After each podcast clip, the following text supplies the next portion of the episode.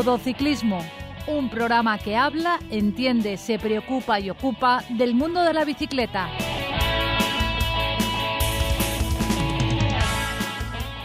Muy buenas tardes, esto es Todo Ciclismo, un programa que habla, entiende, se preocupa y ocupa del mundo de la bicicleta. Todo Ciclismo.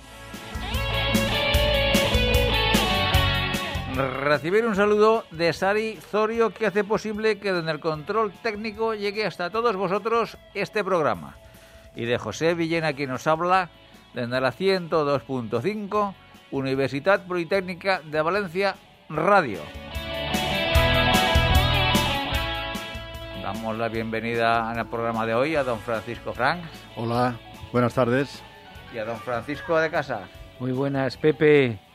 Automovilista modera tu velocidad al adelantar a un ciclista. Ciclista, rueda por el arcén cuando sea posible o en su lugar lo más arrimado a la derecha. No te olvides visitar nuestra web todociclismoradio.com. Comenzamos con las noticias que nos ha dejado el mundo de la bicicleta en estos últimos días, de la mano de nuestro colaborador Jaime Pérez. Sandra Alonso del Vizcaya Durango se ha impuesto en la Clásica de la Ros, cuarta puntuable de la Copa de España Féminas Cofidis 2021, tras recorrer 88,5 kilómetros previstos por la organización que el asfalto y la tierra entre Rozales han marcado el devenir de la carrera. La torrejevense se ha impuesto a su compañera de escapada Siosa Isasi del equipo NI CAT. También decir que la escuela de Cruz Ciclista Almoradí se ha impuesto en el cuarto trofeo Iván Rocamora disputado en Sachs. El Mar Alicante Alacant ha sido segundo y el UCI Ilicitana fue tercero. En infantiles de primer año, Óscar Os se impuso por el Mar Alacant y Leire Toledo del Noveldense se impuso en infantiles de segundo año. Ya pasando a nacional, Omar Fraile ha sido el campeón de España de ciclismo. El vizcaíno ganó la medalla de oro en la Nucía al lanzar el sprint con tanta fuerza que su compañero Aramburu no pudo remontarle. Ya pasando a Italia, en la Adriática Iónica, Lorenzo Fortunato del equipo Eolo Cometa se quedó con el triunfo en la general individual, después de disputarse una fracción que partió de Ferrara y recorrió 158 kilómetros hasta Comacchio. Y para acabar, el francés Dorian Godon del equipo AG2R se impuso por segundo año consecutivo en la prueba París-Camembert, cuya 82 edición se disputó sobre 210 kilómetros con salida en Pont Audemer y meta en Libarot. Automovilista. La distancia mínima para adelantar a un ciclista es de metro y medio y hay que invadir total o parcialmente el carril contiguo. Ciclista, no sueltes nunca las manos del manillar. Síguenos en Twitter, arroba todociclismo UPV. Don Francisco Frank, bueno, eh, se aproxima la cita, la cita que todos los años los aficionados a ciclismo estamos esperando y no es otra que el comienzo del Tour de Francia. Próximo sábado, día 26, es la salida y durará hasta el 18 de julio. Tres semanas. ¿Y qué esperamos ver en esas tres semanas, Paco? Bueno, pues yo creo que esperamos todo. Es, lo más de lo más. Como sabéis, el Tour de Francia es la primera prueba eh, eh, de, tres semanas más importante del mundo y tiene la mejor época del calendario, por eso Francia pues lo organiza a su antojo cuando, cuando quiere. Y bueno, este año eh, presenta un, trazado muy clásico, es decir, eh, al contrario de lo que vimos en el, en el Giro, que el Giro era mucho más duro, mucho más atrevido, con este rato y con, con etapas terroríficas desde la primera semana el Tour no, el Tour recupera eh, el clasicismo, es decir, da la vuelta, da la vuelta al sur del país, por el norte casi no va, eh, salvo tres etapas, y se mete luego en la zona de, los Alpes para luego seguir por los Pirineos, es una etapa clásica. Yo veo eh, el Tour, aunque sea flojo de trazado, es un Tour, siempre es más duro ganar el Tour que ganar el Giro, por dos cosas porque pagan más, porque se corre más fuerte y porque los que van a correr son los números unos. Entonces está mucho más disputado siempre. Si os fijáis, el ganador del Tour de Francia pasa al Olimpo y el, ganador del Giro, como el año pasado, no nos recordamos ni cómo se llama.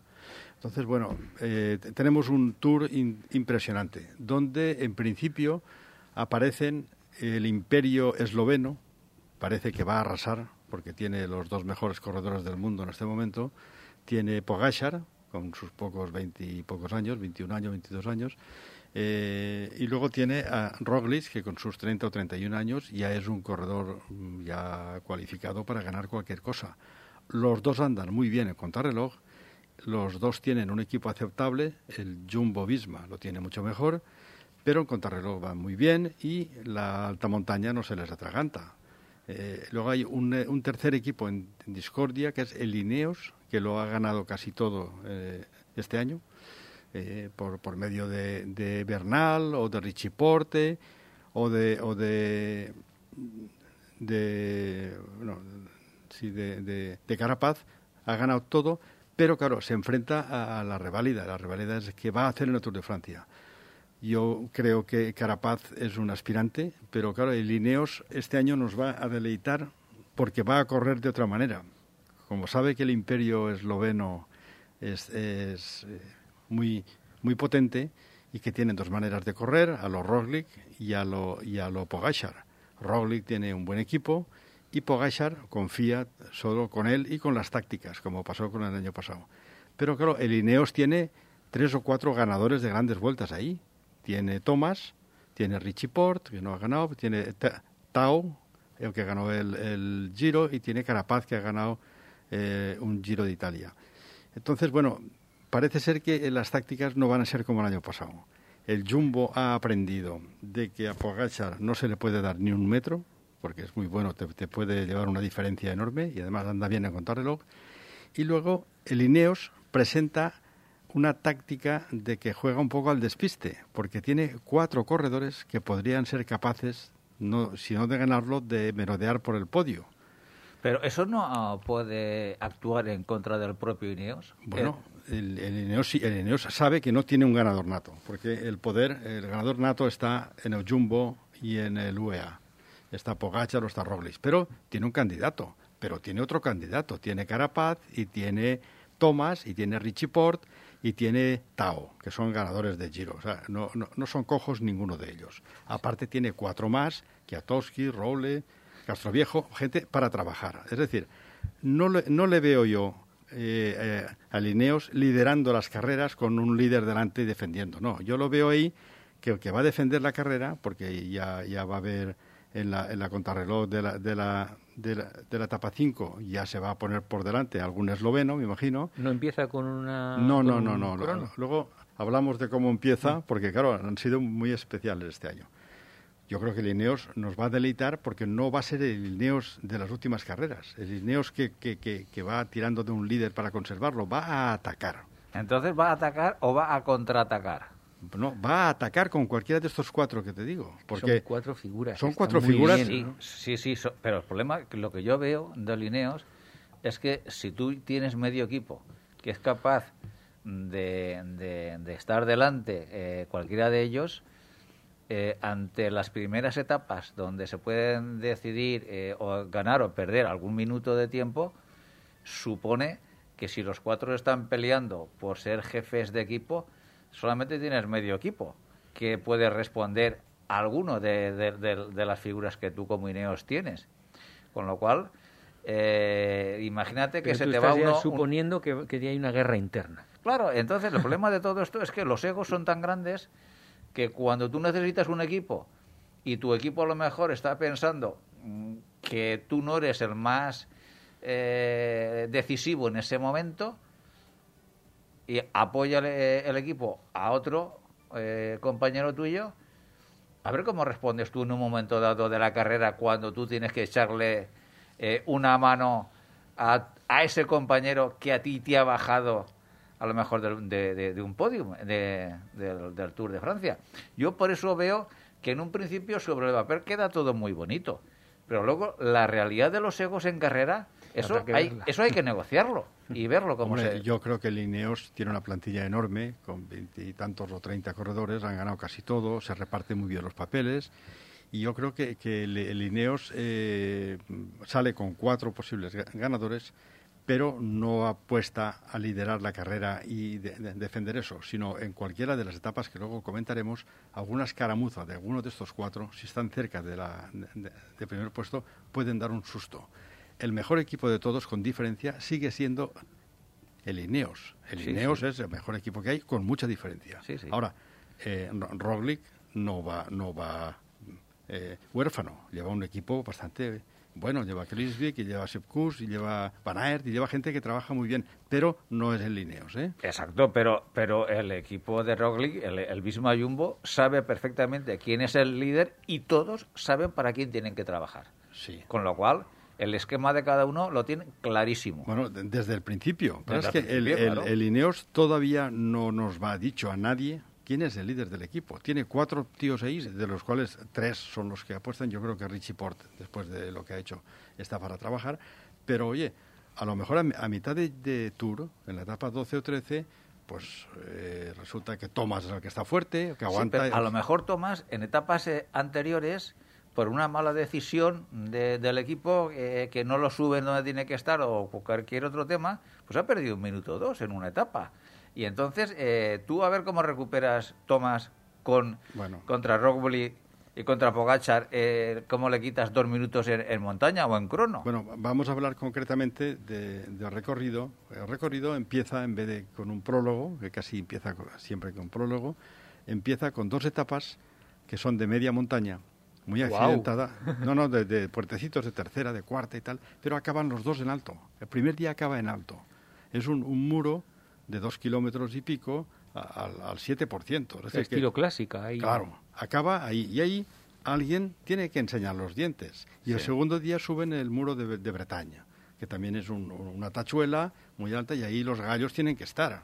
¿Por pero, qué? pero tú crees que, por ejemplo, ahí Roglic o Pogachar les interesa coger el, el No. maillot amarillo ya desde el primer día? Coger no, pero estar delante a ver qué Sí. pasa, mirarse las caras, a Sí, ver cómo sí. van. Claro, y si pueden, ¿por qué no? Y si ¿qué van a pueden o no. Eh, eh, este, claro, eh, yo creo que este año Roglic no va a hacer lo del año pasado. Si se encuentra fuerte, va a atacar, porque sabe que eh, Pogacar lo va a hacer. Necesita atacar. Hombre, Pogachar ya no creo que se la cuele a nadie. El año pasado Claro. estuvo ahí colándosela, pero ya les Ahora, conocen. ahora van a por él. En cuanto salga, se tiene que ir detrás Roglic, donde vaya, y detrás los tres o cuatro del Ineos. El Ineos llevará entre los diez primeros siempre dos o tres en la general. De los diez primeros, siempre. Y alguno de ellos, si está dos, tres minutos, en alguna de las etapas importantes de la carrera, podría darle un susto. Y ahí es donde no tiene el equipo, ni Pogachar, ni el otro, para una carrera reventada desde 40 kilómetros del final, no tiene equipo para aguantarle. Ojo, ya vimos la Vuelta a España, qué pasó en la cobatilla. Claro, Roglic al final va solo, porque el equipo es lo que es. O sea, el equipo bueno lo tiene el Ineos. Sí, sí. Pero tiene, tiene un líder que es Carapaz, que Carapaz puede perder siete minutos en las dos contrarrelojes que hay. Sí. Entonces, el único que puede guardar el tipo ahí es Richie Port y el, y el Tomás. Tomás es un buen contrarrelojista. Entonces, depende de cómo aguante Tomás la rueda de Pogachar o de Roglic, sabemos si tenemos ahí Tour o es un mano a mano de esloveno. Pero no esperas a ningún otro... Sí, claro. Yo pienso, esos tres Sí. son esos dos corredores, más el equipo Ineos con Sí. tres bazas, y luego tenemos animadores. Animadores que pueden dar un susto, sí. Fijaros, fijaros que Caruso estuvo a punto de ganar el Giro y no contaba para nada. La carrera pone a cada uno en su sitio. Pueden haber enfermedades, caídas, accidentes, desfallecimientos. Eso puede estar a la orden del día. Si viene un día de gran calor en el macizo central, hay una etapa de 250 kilómetros con siete puertos de tercera y cuarta, eh, eh, eh, en, en la, en, la, en la etapa en la etapa séptima, alguien puede salir tocado de ahí ya, algún abanico, si hay viento. Es decir, que la carretera la pondrá en su sitio. Pero va- vamos a ver, vamos a ver cómo se desarrolla. Eh, ¿Cuáles son las etapas esas clave que comentas? para etapas clave hay, hay las dos primeras, porque ya posicionan, ya no son aburridas, para evitar caídas en las metas. Han puesto eso porque claro, el primer día te caes ya en una rotonda.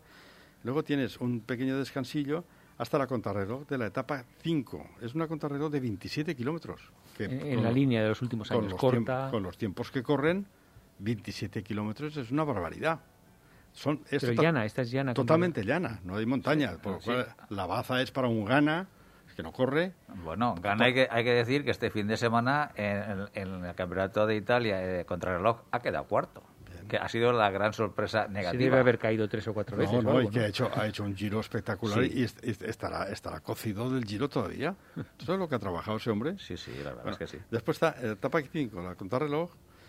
Después está la etapa 7 de 250 kilómetros, que es la etapa más larga de los últimos 25 años del Tour. Guau. Claro. ¿De montaña o, o llana más o menos? Llana, llana, pero, pero llana de estar llano, no, sino, sino que es una etapa con tachuelas. Todo rato de tachuelas, de esas que no tienen ni un momento tranquilo. Después tienes la etapa 8, que es cuando empieza el tomate, eh, la etapa que va al Gran Bornán, a, a lo- a los Alpes, pasan por ahí. Es una etapa que tiene, tiene truco. Es decir, acaba en, en la Colombier. La Colombier es un puerto de 16 kilómetros al 8,6%. puerto puertaco, duro, vamos, pero va precedido por una pequeña bajadita del port del Col de Rom, que también son 8 o 9 kilómetros a casi el 9%. Es decir, menos la bajadita es un puerto, un portaco enorme. Mm. Lo ponen de cuatro estrellas porque no acaba arriba. Luego tienes la bajada. Tienes 13 o 14 kilómetros hasta el Gran O sea, baja como el Yao en el Giro, abajo del puerto Correcto, del Gran Bernal. abaja, porque claro, el, el Tour apuesta, como no ha puesto este rato, tiene que poner eh, ocasiones para que se caigan. Una es la tierra y la otra es las bajadas mojadas. Entonces, bueno, la mitad de los puertos acaban arriba y la mitad de los puertos acaban abajo. Entre ellos, la etapa 8 de la Colombier. Después ya tiene una peculiaridad este tour, que es que después del día de descanso, del domingo día 4, la etapa siguiente no es dura, es una etapa llana, la que va de d'Amberville hasta Valence, una etapa... eh, Eso es una ventaja porque siempre que acabas con el día de descanso, si al día siguiente viene un trabajo muy enorme, pues resulta que alguien, se resiente. Exacto. Luego ya tenemos una etapa peculiar que a mí es la que más me gusta, aunque tiene también su, su asunto. ¿no? Eh, suben dos veces el Mont Ventoux. La etapa 11, del miércoles día 7, suben... Pero eso tiene varias vertientes. Sí, entonces. el Mont Ventoux nosotros eh, lo conocemos, hemos estado allí, pero siempre hemos ido por donde va todo el mundo. Te vas a Bedouin, subes arriba, Chalet Renoir, eh, bueno, llegas arriba y el viento y tal, te haces la foto y para abajo. Pero tiene la bajada por el otro lado, que son unas rectas impresionantes, unas Al- rec- En plan al 10-12% además, rectas. eh, rectas al 10% Madre mía. de dos kilómetros donde se alcanzan más de 100 kilómetros por hora. La bajada por el otro lado. Luego das la vuelta otra vez. Bueno, primero lo subes por una carretera que hay que sube a Charret Reinar, no sube por Bedouin, que es mu- mucho más mucho más light, pero también son 8, 10, 12, 14 kilómetros de subida hasta arriba. Subes por la luna, que digo yo, es de Charret Renoir hasta arriba, pues eh, aquel descampado de, arena blanca que si hace viento y hace calor es insoportable. Suben, bajan, suben por Bedouin otra vez y, y lo suben dos veces. O sea que la, la Y etapa... termina arriba. No, no, no. Ah, no. Llega arriba y luego tienes 13 o 14 kilómetros hasta, hasta Malosén, que es el pueblo que está abajo. Quieren que acabe abajo. Wow. O sea que etapa, es, la etapa es espectacular porque vas a ver dos subidas a Mont Ventoux más una bajada criminal. Sí, sí. ¿eh? Esto es la etapa 11. Y después ya, eh, bueno, etapas de media, media casta y tal. Eh, la etapa de Andorra, la etapa de Andorra, yo la he puesto de como de tres estrellas, porque parece todo lo del mundo, se sube a Paz de la Casa, 2.400 metros, pero bueno, suben por ahí por Puigmorens, por Montluís, son puertos muy tendidos, y la única dificultad está cuando bajas ya a Andorra, a Encamp, y subes el port de Beixalís. Port de Beixalís es un puerto de 6 kilómetros con rampas de- de- del 8, del 9 y del 10 abajo. O sea, es el final de etapa hasta ahí. Tampoco acaba arriba. Subes Beixalís y luego bajas Andorra la Bella para abajo. Es decir, etapa bastante interesante, pero sin nada del otro mundo. Después ya entramos en la, en la tercera semana, es cuando viene el tomate, ¿no? El, eh, el martes 13 es una etapa llana y luego en el 17 suben la etapa que para mí es la etapa reina. Es una etapa de 178 kilómetros que eh, pasa por el, por el Peyresurt, Val Luron, Pirineos.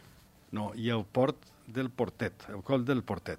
Eso es Pirineos, ¿no? Esos Pirineos, sí.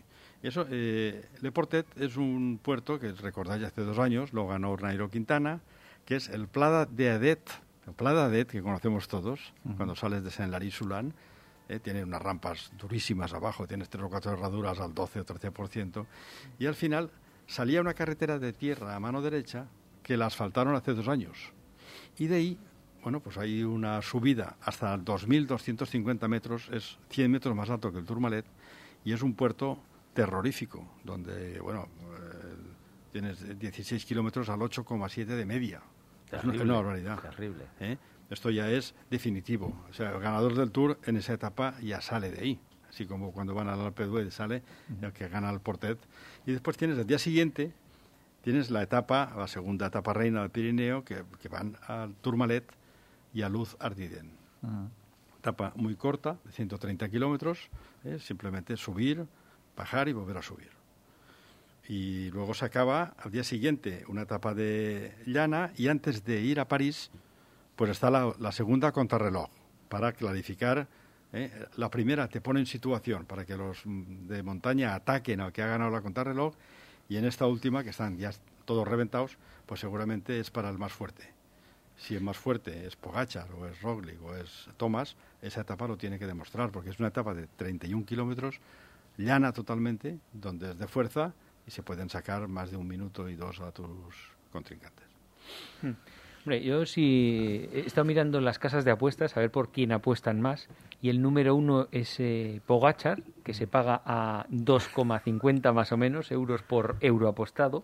Roglic es el segundo con 3 y luego ya vienen el resto bastante separados porque Geraint Thomas se paga 6, Carapaz entre 10 y 12 más o menos Alan Felipe es el quinto, entre 25 y 26, pero mirar ya qué diferencias, ¿eh? Portes el sexto, Miguel Ángel López a 34,41 euros por, por euro apostado. Y From se paga ciento, entre 140 euros por euro apostado. From ya ha dicho que va a ayudarle al compañero. Y Enric Mas, que es el primer español, a 51. Hablemos, hablemos del... Es, que, es, que, yo tengo que preguntar por, el, Movistar, por el Movistar, por el Movistar y los españolitos. ¿Qué papel esperas que el haga España en el Tour? El Movistar lleva el equipo de gala. Equipo de gala, van todos ahí. Van todos de los ocho, hay tres trabajadores muy buenos y luego tienen, pues tienen a Miguel Ángel López como jefe de filas, tienen a Enric Mas, tienen a Mar Soler, tienen a, Valverde, creo que también va. Y, bueno, van a hacer un equipazo. Es un equipo, después de Lineos, es el segundo equipo más potente. Que no se podrá poner Valverde de líder en el Tour no, este año. Eh, eso es lo que pretenden. En la primera y segunda etapa, Valverde puede ponerse de amarillo. Ojo, porque esa subida es para él. Igual es el máximo objetivo de este año de Valverde, que llevar, nunca se ha puesto. Llevar el amarillo el primero y el segundo día y conservarlo hasta la contrarreloj del día 5. Oye, que estaría muy bien, ¿eh? Ver a Valverde de amarillo. Sería, un, lujazo. Un colofón a su carrera. Yo de eso quería comentar, que esas dos etapas están puestas para que él se ponga de amarillo. Él o a la Filip, ojo. Sí, sí, también, lógico. La segunda apuesta que tenemos, después del trío ese que hemos, hemos comentado, está Miguel Ángel López para podio y luego está la Filip.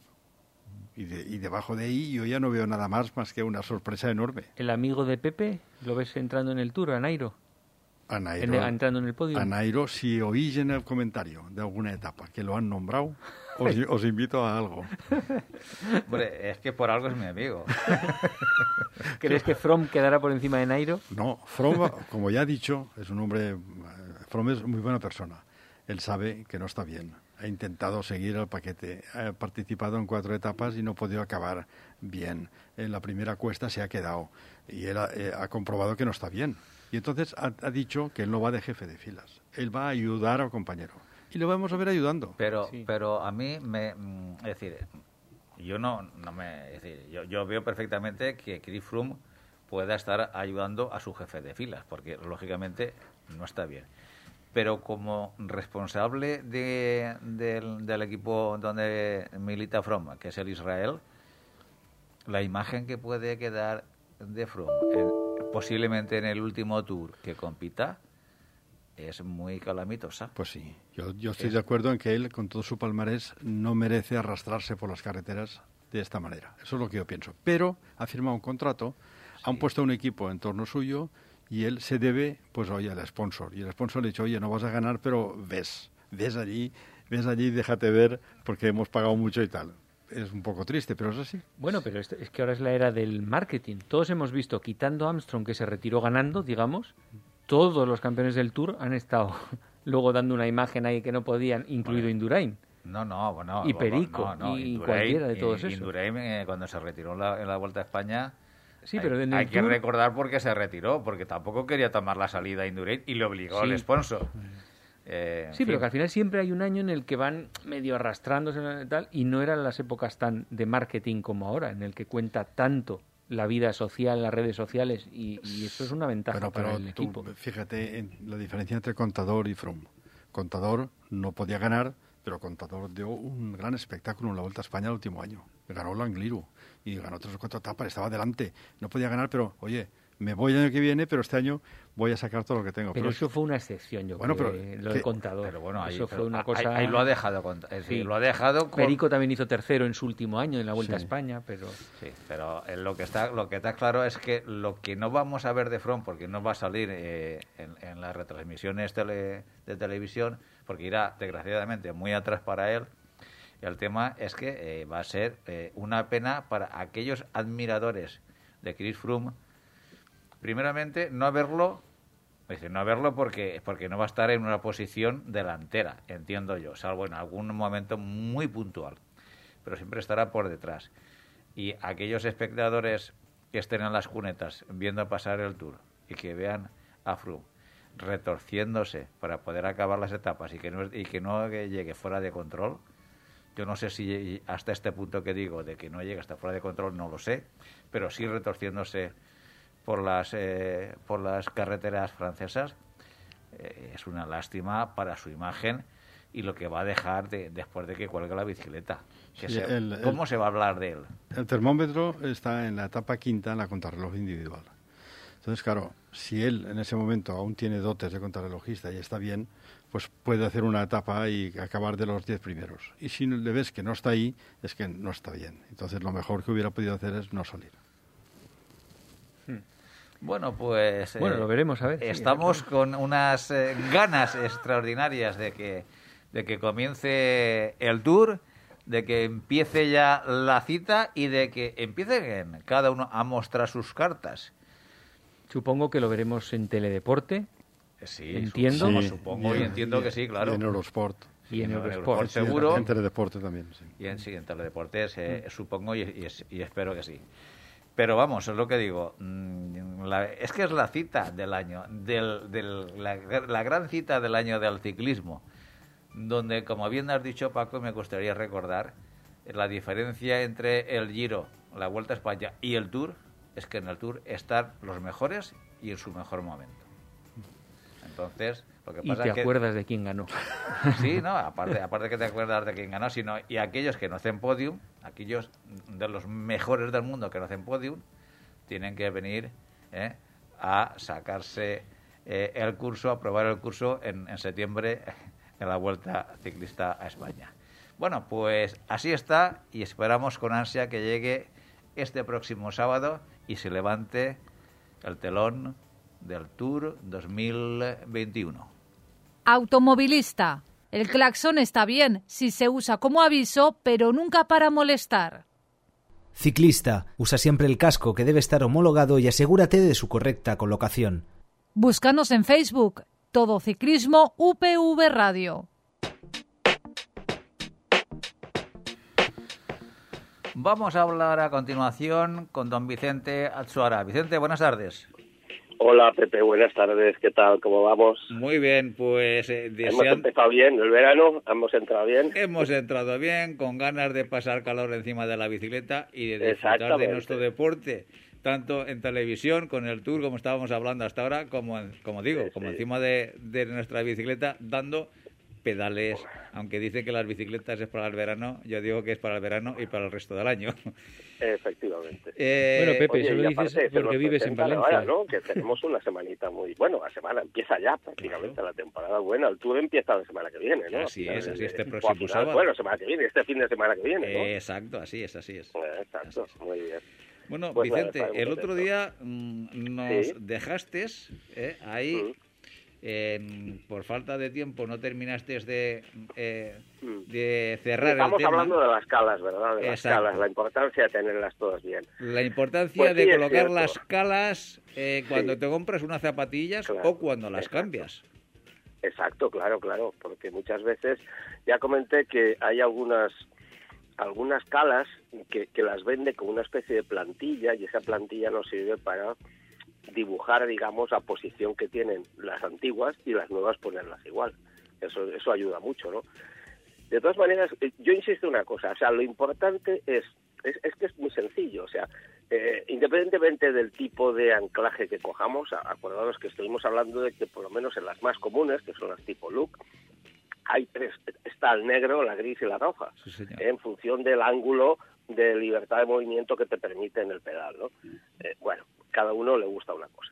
Pero lo que sí que es evidente, y, esto es más importante, tanto más cuanto más rígidas van, cuanto menos angularidad nos permiten, es que cuando nosotros nos pongamos la zapatilla anclada en la cala, notemos una postura absolutamente normal. O sea, si cuando ponemos el pie en la cala notas que tienes que hacer un esfuerzo, andar, no sé qué, mala señal. Mala señal porque no la hemos ajustado de acuerdo a nuestro patrón biométrico en cuanto a posición del pie al andar, que es, que es el que manda final, ¿comprendes? Sí, y eso es lo que yo quería insistir más, que es muy importante eso. Pero Vicente, eh, Dime, ¿tú te lo mides tú o vas a un biomecánico? ¿O consideras que uno mismo se puede medir el ángulo Sí, suyo? perfecto. Sí, totalmente. Hombre, vamos a ver, totalmente, Paco, porque es que, vamos a ver, lo del ángulo de libertad, eso es opcional. Hay gente que le gusta ir muy suelto y gente que le gusta ir muy rígido. Eh, los profesionales estuvimos hablando que las llevan todas negras. Que yo sepa, todos van súper, súper agarrados. Entonces, bueno, está el término medio del gris, que es el que yo gasto particularmente, y la mayoría de gente creo que gastamos. El, a mí el rojo me parece demasiada angularidad, ¿no? Para una bici de carretera. Entonces, claro, es lo que digo yo, cada uno sabemos cómo, cómo tenemos nuestros pies configurados, o sea, el que, el que, el que anda con los, las, dos puntas mirando exactamente al recto, pues ese posiblemente lo tiene más fácil. Ese no tiene más que cogerse las calas y que los pedales una vez puestos apunten hacia, hacia, hacia el eje de la bicicleta. Pero hay muchísima gente que un pie o los dos los abre un poco o los cierra. Claro, esa gente, si no se pone bien las calas, a la hora de hacer esfuerzo, está forzando todo lo que es el sistema de articulación, pues empezando a lo mejor por el tobillo, quizás lo que más se fuerza es la rodilla. Y ya te digo, han habido, han habido lesiones por culpa de eso. Eso digo que es muy importante, pero lo demás es, es muy sencillo. Pero, pero ¿y cómo te mides tu ángulo de pato Donald, digamos, ahí de ir ahí andando? Hoy es que se ve, es que se ve. No, pero sí. Vamos a ver. No, yo no lo mido, simplemente yo, por ejemplo, el pie izquierdo lo llevo derechito, derechito, como el del chiste, Mm. pero el pie derecho lo abro así como de 5 a 10 grados, una cosa así. Bueno, pues entonces yo el pedal izquierdo lo tengo derecho, derecho, y el otro, de, y el, el izquierdo y el derecho, me pongo la cala de manera que cuando yo lo pongo, pues me note a gusto, me note que pongo el pie y digo, muy bien, muy perfecto. Y me ha pasado, hace poco me pasó, cambié de bicicleta, me la puse, llevaba SPD, entonces me puse a la otra y tal, y, y me la pongo y digo, no voy a gusto, no voy a gusto, efectivamente. Llegué a casa, le quité dos o tres grados, me escucho, le, quité, le abrí dos o tres grados a la derecha y, y, y matemático. Fue poner el pie y digo, ahora voy bien. o sea, que es, es que de verdad es, es eh, Vicente, vamos. buenas tardes. Soy Paco Frank. Hola, hola Paco, ¿qué tal? Nada, que, eh, no estuve la semana pasada, pero me parece muy interesante hablar de las calas porque vienen muchas lesiones de rodilla y al saberlas, eh, al sabérselas poner, pues oye, te puede evitar lesiones. Has dicho bien, has dicho bien eh, lo de la cala, la cala negra, eh, Roja roja, y y, gris. pues oye, definen un grado de libertad de giro muy interesante. Ya, sa- ya sabemos que los profesionales sprintan y a 70 por hora se juegan al tiempo y no se puede salir la cala, luego van bien sujetos. Los aficionados tienen que ir menos que eh, los, los cicloturistas, menos que los profesionales, pero tienen que ir cómodos. Tú sabes que hay un croquis también que te señala primero la posición de la cala, adelantada o retrasada, respecto de un hueso, que es el que recibe la potencia y transmite a pie, ¿eh? que se, se supone que uno, si va toda la vida en bicicleta, sabe cuál es, ¿eh? donde empieza el dedo gordo y tal. Ahí hay un hueso Sí, sí, y ahí es- tiene que es estar el centro, El hueso, el hueso que está abajo. el eso centro de gravedad del empuje del pedal. Donde el juanete, ¿no? Sí, donde arranca eso. Y yo uso, nor- normalmente uso siempre SPD para todas las bicicletas por aquello de no tener que... SPD el de mountain bike. El de ¿no? mountain bike, el Shimano, vamos, Yo también. así. Entonces, con eso, como tengo varias zapatos, no, no me preocupo y con cualquier zapato y con cualquier bicicleta. Y, y el SPD permite, en general, pues oye, un grado de libertad medio frente al giro que es bastante aceptable para, para los, los cicloturistas. A Sí, a, veces, a veces para los que hacemos más carretera nos parece un poquito excesivo. ¿no? sí, pero bueno, hay una Notas cosa... que el pie se va un poquito suelto. Hay, hay una cosa que yo quiero comentar que no sé si la semana pasada lo comentaría, y es que la gente que sale con bicicleta de carretera, con calas, con calas look, digámoslo así, tradicionales, Sí, tipo, tipo look, sí. tipo look, pues resulta que, oye, que puede pegarse un resbalón en una acera entrando al bar. Entonces, yo opté, yo opté por llevar SPD, sobre todo por seguridad, porque como tienen los zapatos protecciones de goma a ambos lados, como son como, como de montaña, Sí, sí, claro, son un claro, poco feas para carretera, pero voy muy seguro. Yo piso sobre goma y no me, no me resbalo. Eso es un consejo que yo daría a alguien porque a nivel de cicloturista y de que entra a las cafeterías y que va mucho a pie, pues que no se caiga, porque muchas veces se cae uno en la acera. ¿eh? Sí, no, es que un resbalón puede ser peligroso. Yo, de hecho, me resbalo una vez. Y encima, si, si las zapatillas son de esas de carbono, que en fin pesan menos, que tienen menos, ¿sabes? Que son un poco minimalistas, ¿no? Por el tema del peso. Eso que llevábamos antes, cuando éramos más jóvenes. Pues entonces, más, peligro- más peligrosas todavía. A mí se me ocurre, no sé si tendré razón o no, Vicente, tú dirás, o tú, Paco Fran, que cuanto más rígida es la cala, que tiene menos ángulo, para aficionados como nosotros, debe ser más fácil que se te salga el pedal. Porque tú no estás acostumbrado a ir tan perfecto y haces más movimientos laterales y si no tiene juego la cala, igual es más fácil que la sueltes. Digo yo, ¿eh? Pienso. Hombre, en un movimiento, lo que pasa es que eso, Paco, eh, normalmente las calas de tipo look suelen ir bastante bastante fijas. eh, O sea, eh, cuesta a veces, y de hecho el clack ese que se oye cada vez. Es- tienes que forzar bastante para que se salga, ¿eh? Eh, no sé, yo no veo... el Sí, además- yo es que no le veo, yo el negro no le veo ningún sentido, verdad, francamente, para un aficionado y una cosa de esas. Paco, no yo, yo, yo creo también que es más importante que no te destroce la rodilla que que no se te salga, porque se te saldrá puntualmente en algún esfuerzo, algún sprint indeseado, pero claro, si tú haces 100 kilómetros pedaleando en un plano que no es el que toca, al final la rodilla se te puede dañar. Es más importante que haya cierto grado de libertad para los cicloturistas. Para los aficionados que no estamos acostumbrados a llevarlo medido al milímetro, Sí. claro. Bueno, a mí hay una de las cosas que, que siempre he preguntado, bueno, he preguntado, todos hemos pasado por esa fase, es decir, cuando uno se incorpora al mundo del, del ciclismo, pues eh, primero, eh, las primeras pedaladas es con las zapatillas de deporte sobre un pedal convencional que no tiene ningún tipo de sujeción. Luego, como mucho, como mucho, pues pasa al Unas antiguo punteras. rastral o algo Ah, así similar. Las punteras igual va antes, ¿no? De esto que solo va en la parte rastral, Sí, las punteras, eh, algo así, suave y tal.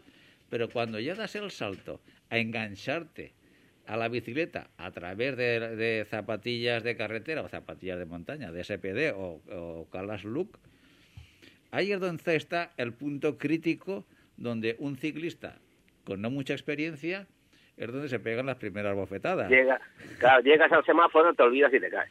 Exacto. Entonces, Eso nos ha pasado. Creo que nos hemos caído todos alguna vez. Sí, ¿eh? claro, por eso digo que nos hemos caído todos, sobre todo cuando, cuando empiezas con este tipo de, de calas, sobre todo por eso, porque eh, eh, tienes que tener como una reacción automática ante, pues, ante un cruce. Cuando llegas ahí, pues de alguna manera, por lo menos una de las calas tienes que sacarlas, pues si tienes que poner el pie en el suelo, ante un semáforo, ante un- algo que tú puedas prever. Ya no te digo cuando hay un frenazo en el, en el, en el- en el pelotón, no puedes preverlo, con lo cual frenas y, estás intentando sacar los dos pies a la vez. Eso con experiencia. Cuando a uno le pasa sin experiencia, como te frenas de delante, mientras que tú analizas que tienes que frenar, sacar el pie y tal, te has caído. Sí, sí, por mucho acto reflejo que tengas, si es un si es un momento apurado, difícil, que los hay, los hay. Lo entonces- sé, a ver. Bueno, pero eso le pasa a los profesionales también. Acuérdate, los profesionales Sí. cuando se caen muchas veces se caen. Sí, sí, el problema es que... los- es con que, los- claro, con los- con las calas puestas, vamos. Claro. Entonces, a, a mí también lo que me gustaría es recordar que eh, ese tipo de calas, bueno, las SPD sí que las lleva, ahora las Look hace muchos años que no las llevo, que no las llevo eh, puestas. SPD de montaña también. Sí, es es que hay SPD de carretera, ¿eh? Sí, sí. No, no, las de- Pero la, La- lo, tú lo dices que es el la de mountain bike de es la la que es pieza, metálica. es la misma. Sí, pero... La pieza de hierro pequeña Ah, es la misma, en la montaña y SPD. carretera es la misma. Pues no, sí. pero que hay otros que se llaman SPD carretera que son planos L, como los Look. L, L, Paco, Sí, L. exacto, que tiene un SPDL. apellido ahí. Sí, Mm. pero no, lo, lo- lo- Exactamente. lo decía, eh, aparte de este inciso que has hecho bien, eh, Paco, co- en comentarlo, porque sobre todo las eh, zapatillas, van para que nos entendamos todas, las zapatillas de montaña tienen eh, una, eh, un tornillo que lo que hace es, es que la fijación a la- al pedal por la cala sea más o menos fuerte, independientemente de, de que te permita más o menos O sea, el grado giro- de libertad. El giro pie. lateral te permite el mismo, pero Sí, soltarlo pero, es más difícil. pero cuando tú quieres soltar el, el, eh, sacar el pie de- del, del anclaje del pedal, Mm. eh, es mucho más cómodo. La presión es mucho menor. Pero para el giro lateral no te afecta el No, tornillo ese o sí. Hombre, no, lo que pasa es que si tú eh, giras mucho el, el pie, alguna vez se te sale, si lo tienes muy flojo. Pero por eso eh, lo normal es que tú pongas tus pies en una, en una posición natural, con lo cual los giros que tú tienes que hacer son mínimos. Y entonces tú sí que con este tornillo, cuando te sujetas eh, a la presión que tú deseas al pedal, que te sea más o menos fácil, cómodo de sacar el pie. Correcto. Porque si tú te aprietas mucho, cuando tú intentas muchas veces sacar el pie en un en semáforo o donde sea, es que no te da tiempo. Y tú intentas, intentas, intentas muchas veces y no le das la fuerza suficiente para sacar el Y a lo mejor si no tienes fuerte las piernas estás dañando la rodilla en ese movimiento lateral también, ¿eh? Para Bueno, sacarlo. Pepe ha, ha apuntado una cuestión y es que los SPD tienen el tornillito. Tornillito con una llave de 3, una Una Allen de de esas, sí. lo vas eh, forzando. Entonces, llevarlo a mitad, ni muy apretado ni muy suelto, es lo suyo. ¿Os fijáis el avance que ha supuesto para el ciclista el tener calas o bien tipo LUG o tipo SPD respecto de los rastrales? Sí. Es que eso es una pasada. No, los rastrales eran, estaban muy bien, no había otra cosa, te, te apretabas los rastrales y sprintabas. Pero si te caías, era muy difícil que saliera el pie, porque se quedaba muy sujeto y te quedabas con la pierna torcida, dañada por la caída. Sin embargo, ahora yo me he caído dos o tres veces y siempre que me he visto en el suelo, automáticamente se ha salido pie de la cala. Eso es su, su, su función, que, que se te salga cuando te caigas Sí, o cuando tú quieras, pero so- sobre, todo que no te dañe la rodilla en un momento de un choque en la que la rodilla va solidaria con el pedal y por estar quieta te puede romper el, el- el tobillo. ¿Eh? Y- Escucha, mm, perdonad un segundito, es que, ¿sabes lo que pasa? Que, que no quisiera que se me olvidara, que es que me faltaba un puntito. Ah, sí, perdona, creo que es muy importante, es muy importante el puntito este.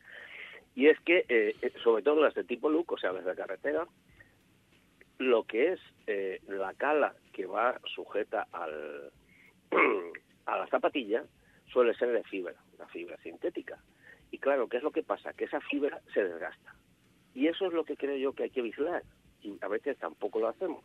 Porque conforme se desgasta, los enganches que tiene a lo que es el pedal automático, esos enganches se van como afilando, van, van eh, reduciéndose su espesor espesor y puede llegar un momento en el cual se nos salga y tengamos un accidente. Por eso es importante y a veces incluso se rompen, algunas esquinitas se rompen.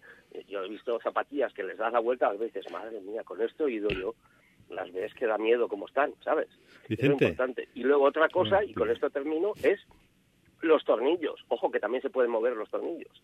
Entonces hay que fijarse que los tornillos que hemos puesto al principio no se hayan aflojado y se haya movido de su sitio el, el eso y estemos pedaleando mal. Simplemente era esto porque creo que son los dos detallitos que faltaban de- del tema pedales. Bueno, Venga. mira, mira si, si es importante lo que acabas de decir de las calas tipo look que se gasta la pasta esa de plástico y se hacen como cuchillos, que eh, os voy a contar una anécdota real de unos compañeros de la Peña del- de la Politécnica, hace como 10 o 12 años, fueron al Mortirolo. Yo había estado tres años antes en el Mortirolo. Me dijeron, Paco, un consejo para Mortirolo. Yo miraba las caras y era un poco ofensivo, pero claro, yo se lo tenía que decir como amigo. Llévate unas calas y tornillos de repuesto al bolsillo. ¿Y eso por qué? Tú llévatelas y ya me dirás. Efectivamente. A mitad pasó no sé qué, tuvieron que subir un poco a pie.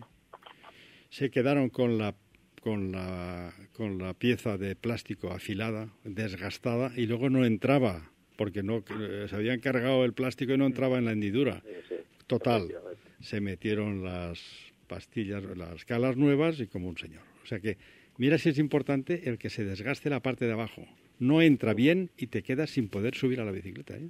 En cambio, las SPD no, porque SPD es todo de metal y es muy difícil que se, que, se, que se gaste en una, eh, yendo a pie. Pero en- entre esas dos, las SPD de metal, que son muy pequeñita la cala, y las de carretera como las Luke o las Shimano, yo quería preguntaros a, a ver si es que hay diferencia entre la potencia que se aplica y la comodidad a nivel de esas dos cosas, porque siempre está el debate de es que con las planas estas de carretera es mucho mejor el pedaleo, se aplica mejor la potencia y se está más cómodo. ¿Es verdad eso? ¿Habéis leído artículos? Vamos a ver. Eh, el, el- el apoyo de lo que es el zapato sobre el pedal es el que manda. Entonces, si tú tienes el apoyo perfectamente con una plataforma o con la otra, po- la potencia que aplicas es la misma. Estamos hablando de practicidad, que unas se giran, otras no, otras Mm. se gastan, otras no, otras se pueden apretar con el tornillito que decía Pepe o no, otras valen un dineral, las de carbono que usan los profesionales valen 200 euros. O unas pesan más que otras. Unas pesan más. Es decir, Claro, que mire el peso, claro, si te ahorras ahí 50 gramos en las calas, pues oye, te salen a 50 euros el gramo. Sí, sí. Y a nivel comodidad, ojo, que también... ojo, ojo, Paco, ojo, acuérdate de que los pesos, los gramos, eh, su eficiencia, el ahorro de eficiencia energética de los gramos va directamente proporcional al ángulo de giro que hacen. Es decir, por eso se ha dicho siempre que un par de ruedas buenas de que ahorres 300 gramos es como dos kilos a lo mejor de la bicicleta. Entonces, date cuenta que el movimiento angular que nosotros hacemos con ambos dos, zapatilla y cala, ¿eh? ese angular, cada vez, si tú quitas ahí unos gramos, estás quitándole a ese movimiento y a esa inercia que tienes que vencer y mover. O sea, que, que allí yo creo que vale la pena ¿eh? gastarse el dinero en unas calas buenas y una buena zapatilla. Calas y zapatillas, entonces, ligeras. Yo creo que sí. Sí, la, Yo creo la- que sí. la zapatilla y el casco. Hombre, vamos, si, si te has gastado, a ver si me entiendes, si te has gastado 3.000 euros en una bicicleta, que estamos solo de siempre. Mm. Tienes una bicicleta de paseo para ir al saleo, para ir a Cullera, hacerte, eh, todo vale, ¿no? Pero claro, ya hay gente que dice, oye, es que me he gastado no sé qué, pues ojo, a ver los dineros, a ver que, ¿sabes? Que, que en unas cosas vale la pena más que en otras. Eso un día hablaremos también, si queréis, del tema ese de la influencia del dinero y el peso, porque creo que es muy importante. Por supuesto que sí, Vicente. ¿Algo más que Bueno, os voy a apuntar en esta tengo, línea? tengo un minuto para contar una Sí, anécdota sí, sí, claro, la claro, cuenta, cuenta. Pues muy sencilla. He referido también a las calas, que también lo tenía apuntado para que no se me olvidase hoy. Una pregunta, ¿eh? ¿Vosotros conocéis muchos ciclistas profesionales japoneses buenos? No. Yo la ni, verdad. ni- ni malos. ¿Os imagináis, os imagináis por qué, os imagináis por qué puede ser? No, no lo sé. Pensarlo un poquitín. Con los ojos, que mira, mira. ¿Tú has visto a un, tú has visto a un japonés andar con los dos pies derechos? Bueno, allí es muy famoso el, el keirin, que es en pista. Entonces ahí se dedican a eso. Sí, pero yo me Sí, refiero a nivel, a ver si me Sí, entiendes, yo me sí. refiero, vamos, lo extendido que está, o sea, seguro que hay, es evidente que hay, ¿no? Sí. Pero vamos, que, es, que se ven muy poco. Entonces, claro, yo es que, eso no me lo ha dicho nadie, que coste que es una, una deducción mía. Pero claro, una persona como un japonés que tiene tendencia a andar con los pies tan abiertos, que parece que sean las, las manillas de un reloj, que parece que sean las 10 y 10, Sí. imaginaros con los pies en el 10 y 10 como los metes en los pedales. Imposible, quedas con la biela. Sí, te das con claro. la- Sí, sí, sí, sí. Pues eso, eso es de cosita mía, pero oye, será o no será, pero lo que es evidente es que se ven bien pocos, ¿eh? Oye, pues es que es una con- cosa genética, es que es una cosa genética. Los Con, con esa reflexión, japoneses cuando nacen, cuando nacen ya, ya nacen con los pies casi abiertos, pues son muchísimas generaciones que los han acostumbrado a andar así. Me, Eso es, un me- detalle- es una anécdota, ¿no? Pero que no sé. me iba, me iba a callar, me iba a callar y no iba a, a comentar lo que ahora ya, bueno, pues eh, me voy, me voy a lanzar un momento y decir, bueno, eh, os, os imagináis, ¿no? ¿Cuántas veces hemos visto a compañeros eh, cicloturistas donde ves que estás, están peda- estás pedaleando o están pedaleando con, con las con las rodillas muy abiertas, muy Despatarrao, Pepe, des- des- Despatarrao. desfatarrao, dilo bien. Eh, correcto, vale.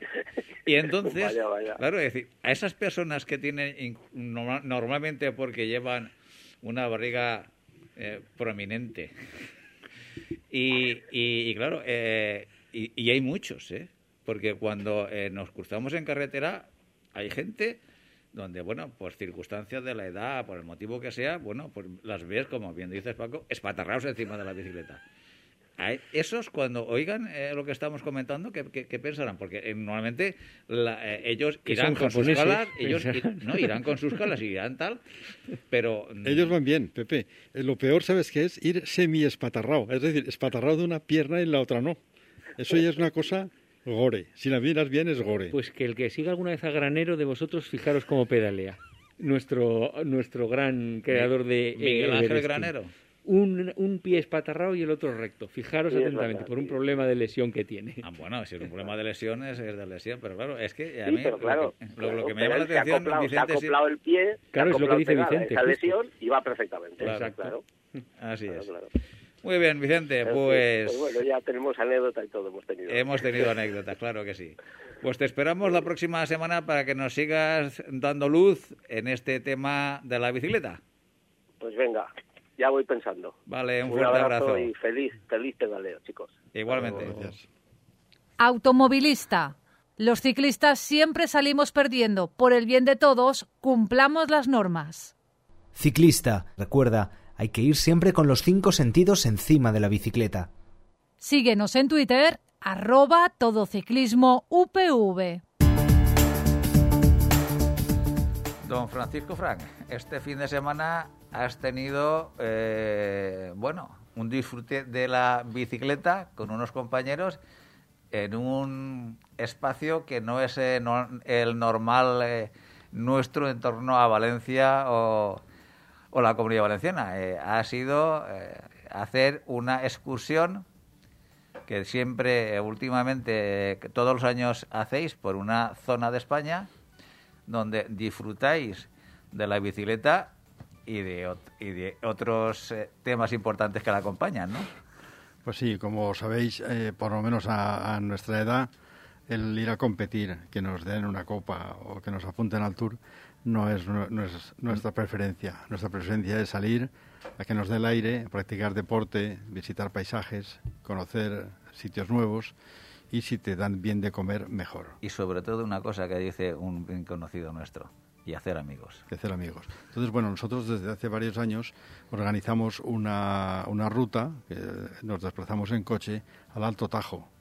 El Alto Tajo es, eh, junto con Soria, son sitios de, de la península que, bueno, están poco transitados, son bellísimos, mm, los paisajes están vírgenes, eh, estamos hablando de alturas de 1500 metros, donde se, donde se respira un aire puro y todos los años hacemos una ruta. Pero eh, la, eh, excusa es ir a comer a un, a un cierto restaurante que hay en Alcoroches, que tiene fama en todo el centro de España, que se llama Corrinches, que es un sitio donde, bueno, bordan lo que es el asado de carne de cualquier cosa, de carne de vacuno, una, una vacuno especial, cochinillo, hacen ternasco y hacen también una carta no muy, eh, no, no muy grande, pero exquisita, que compensa eh, ir allí a comer y volver.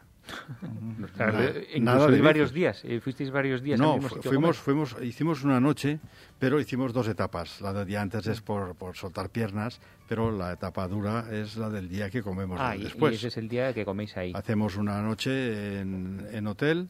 eh, Este año hemos ido a Checa, que es un pueblo precioso, que es prácticamente el último pueblo de la provincia de Guadalajara, lindando con, con Teruel. Y hemos preparado una ruta circular eh, que va pues hacia Peralejo de las Truchas, donde se ve pasar el río Tajo ya con cierto caudal. Se asciende arriba a un puerto que hay que se llama Gamonal, y luego hacia abajo a 30 kilómetros está Tragacete, que es un pueblo de la- provincia de, de Cuenca. Y ahí nos tomamos un, un bocata de jamón por encargo, porque si no avisas no tienen pan, tienen que ir al horno. Y después ya volvemos por la zona del Cubillo, Guadalaviar, el puerto del Portillo, Griegos, Orihuela de Tremedal y luego ya directamente por Orea a Checa. Entonces, claro, son 125 kilómetros y 2.300, 2.400 metros de desnivel acumulado. No hay nada llano, todo es para arriba o para abajo. Y pasamos por el nacimiento de tres ríos importantes. Eh, el río Tajo lo vemos cuando se asciende al puerto del Portillo eh, de Guadalaviar, en provincia de, de Teruel. Ves cómo nace el Tajo. Y nace y cuando pasas por, por encima de él es una acequia, que lo podías pasar con un salto. Luego ya en Peralejos ¿eh? a 40-50 kilómetros, recoge toda el agua de la serranía de Cuenca y ya de caudalidad es importante, ya es un río importante. Después ya, de vuelta a Tragacete, pasamos junto al nacimiento del río Cuervo, que la gente le sonará, también es un Es lugar... un destino turístico, está muy bonito. Pero paséis por ahí justo por donde Sí, el aparcamiento ese sí, el aparcamiento, el nosotros pasamos y vemos un poco el río y nos vamos a, a Tragacete. Y es una ruta mm, de dificultad alta.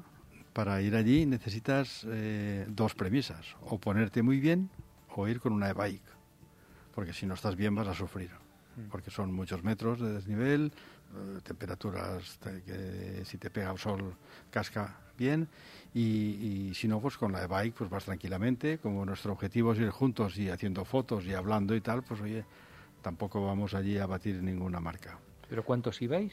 Em, este año hemos ido eh, siete Ah, pues un montón de gente. siete año pasado fuimos do- doce ¿Y vais niveles parecidos o se espera mucho por el último? No, procuramos que la gente que venga cumpla esos, esos dos requisitos.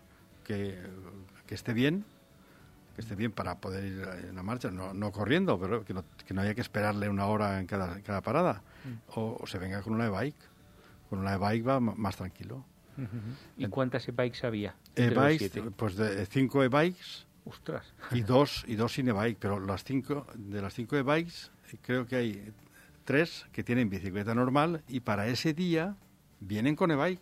Pero los dos que iban sin e-bike, entonces las pasarían No, canutas no, ese porque día, ¿o no? afortunadamente, pues es gente, uno era compañero de nuestro de la- del, del Politécnico, que andaba muy bien, y el otro era un chaval de 16 años, de pelo colorado, que ese, bueno, con una pierna nos hubiera sacado a los del motor una hora.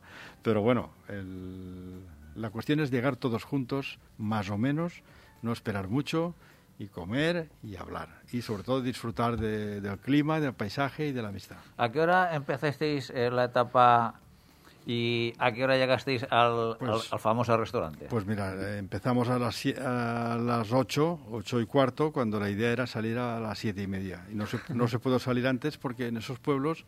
pues hace mucho frío. no, no, no, no, hacía calor. Este año, el año pasado, en julio, hacía 5 grados. Este año, a las 7 de la mañana, a las 8, hacía ya 22 grados. O sea, hacía calor este año. Pero como no hay costumbre de abrir los bares temprano, pues nos retrasa mucho la salida. Y como siempre hay algún imprevisto, el imprevisto es que te paras a ver el río, echas la foto, vas al almuerzo, pinchas, no sé qué. Entonces, oye, llegamos siempre tarde a comer. Y ya no lo vamos a hacer más. Vamos a hacer una ruta un poco más corta y eh, a las seis y media todo el mundo bajará del hotel desayunado.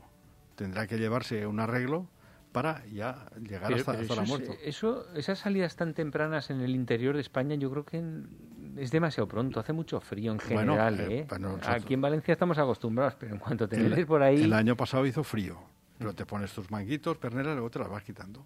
Mm. Ahora estás a 1500 metros, ¿eh? Entonces, si hace frío, hace frío. Este año no había, pero bueno, sí que es- está bien que hay que ir con una camiseta interior, unos manguitos y irte quitando la ropa poco a poco. Así ya, si el año que viene vamos a cambiar un poco la ruta, porque el objetivo es seguir yendo a comer al corrinche. Lo demás da igual, lo demás sigue allí. Pero tu comida no sigue, te la tienes que comer. Entonces, eh, el año que viene vamos a ir por esa zona hacia la serranía de Cuenca, pura y dura, eh, subiendo por Peralejo de las Truchas hasta, hasta Beteta, donde está el balneario de, de, de Solán de Cabras, Poveda de, de la Sierra, hacer una vuelta un poco más light, pero también serán 2.100 metros de desnivel. Que está bien. Una Muy etapa bien, con está 2100 muy está bien. muy bien. La verdad es que si uno llega con fuerzas suficientes al restaurante La para verdad es que- saborear y disfrutar de una buena comida como la que me imagino que eh, os metisteis entre pecho y espalda, Buah, se disfruta el doble. ¿eh? el día puede ser en- en- muy redondo. Además, no- nos han dicho que en el restaurante van a hacer, en la parte de al lado o arriba, van a hacer seis habitaciones, precisamente por si alguien, después de haberse pegado la gran buff, no puede ni andar y arrastras, lo suben a la habitación. Ese sería el último puerto de la jornada. Muy bien. Oye, pues la verdad es que cada vez que nos cuentas tus experiencias cuando eh, bueno montáis estas salidas de fin de semana o de algunos días, es que a los que no lo hacemos nos dejáis con una envidia terrible. Y para mí ninguna envidia, por mucho que digan que la envidia es alguna sana, no es cierto. Yo os envidio muchísimo por la excursión, por el disfrute del día y por la gastronomía. Y también el- los paisajes que disfrutáis, eso sí. Bueno, pues don Francisco Fran, eh, nos vemos, nos escuchamos Pues el sí. próximo lunes. Seguro. Don Francisco mm, de Casa, nos vemos y nos escuchamos también el próximo lunes. Aquí estaremos, ya contaré yo otro viaje que hice por Ezcaray hace un par de semanas, subiendo la Cruz de la Demanda, Hombre. el Boni Caparra o, Valde, o Valdezcaray. Ya veremos, a ver. Eh, El único que no se mueve de casa soy yo. es eh. que Pepe, Pepe así no puede ser. Así es. Y a todos vosotros os esperamos el próximo lunes a partir de las seis y media de la tarde y los jueves a partir de las doce del mediodía.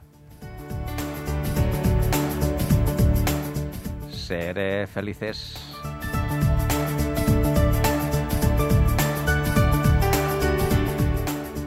No te olvides visitar nuestra web todociclismoradio.com. Acuérdate de ponernos una reseña en iTunes.